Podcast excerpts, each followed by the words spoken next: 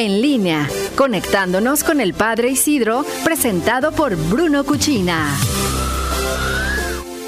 Hola Iris, para mí es un gran gusto también y un grandísimo honor estar contigo con nuestro auditorio Noticieros en línea compartiendo miércoles a miércoles tantas cosas buenas que se generan desde aquí, desde Roma el Vaticano, para todos ustedes.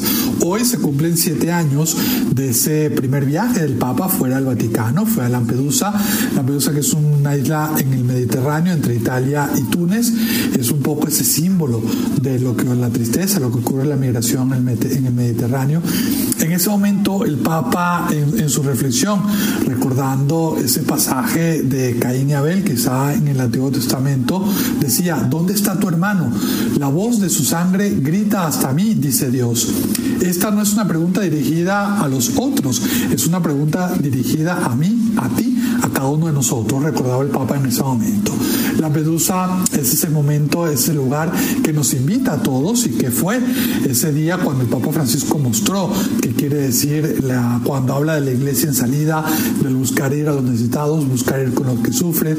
También la fraternidad, que ha sido el eje central del pontificado del Papa Francisco, quien adoptó el nombre del pobre de Asís, el cual se, se hacía llamar fraile, fratre, hermano por ese, ese símbolo grande de estar cercano a todos los demás. También nos hace pensar en estos momentos difíciles, en esta pandemia, que no hay posibilidad de salvarnos solos. La fraternidad es el único camino para construir el futuro. El Papa lo ha recordado muchas veces y el Papa incluso en este momento del, del COVID-19 ha mostrado que somos vulnerables, es algo que nos puede afectar a todos. Aquí realmente nadie puede decir a mí no me va a pasar y que también eso nos recuerda que somos hermanos en la misma barca agitada por las olas de la tempestad que golpea a todos indiscriminadamente y cómo esa fraternidad, esa solidaridad entre todos nosotros es un gran desafío para salir adelante.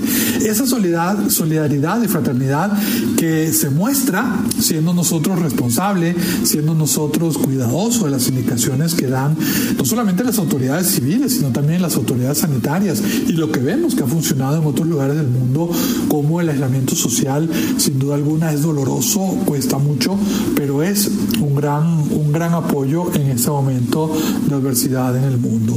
Ojalá que nos sigamos sumando, a, no seamos indiferentes, nos sigamos sumando con nuestras buenas acciones y sigamos saliendo adelante. Desde aquí les mando mi bendición. Espero que sigan teniendo un excelente miércoles. Un servidor a sus órdenes en las redes sociales. Estoy como arroba Padre Isidro LC. Y con el favor de Dios nos escuchamos el miércoles que viene. Bruno Cuchina presentó En línea con el Padre Isidro.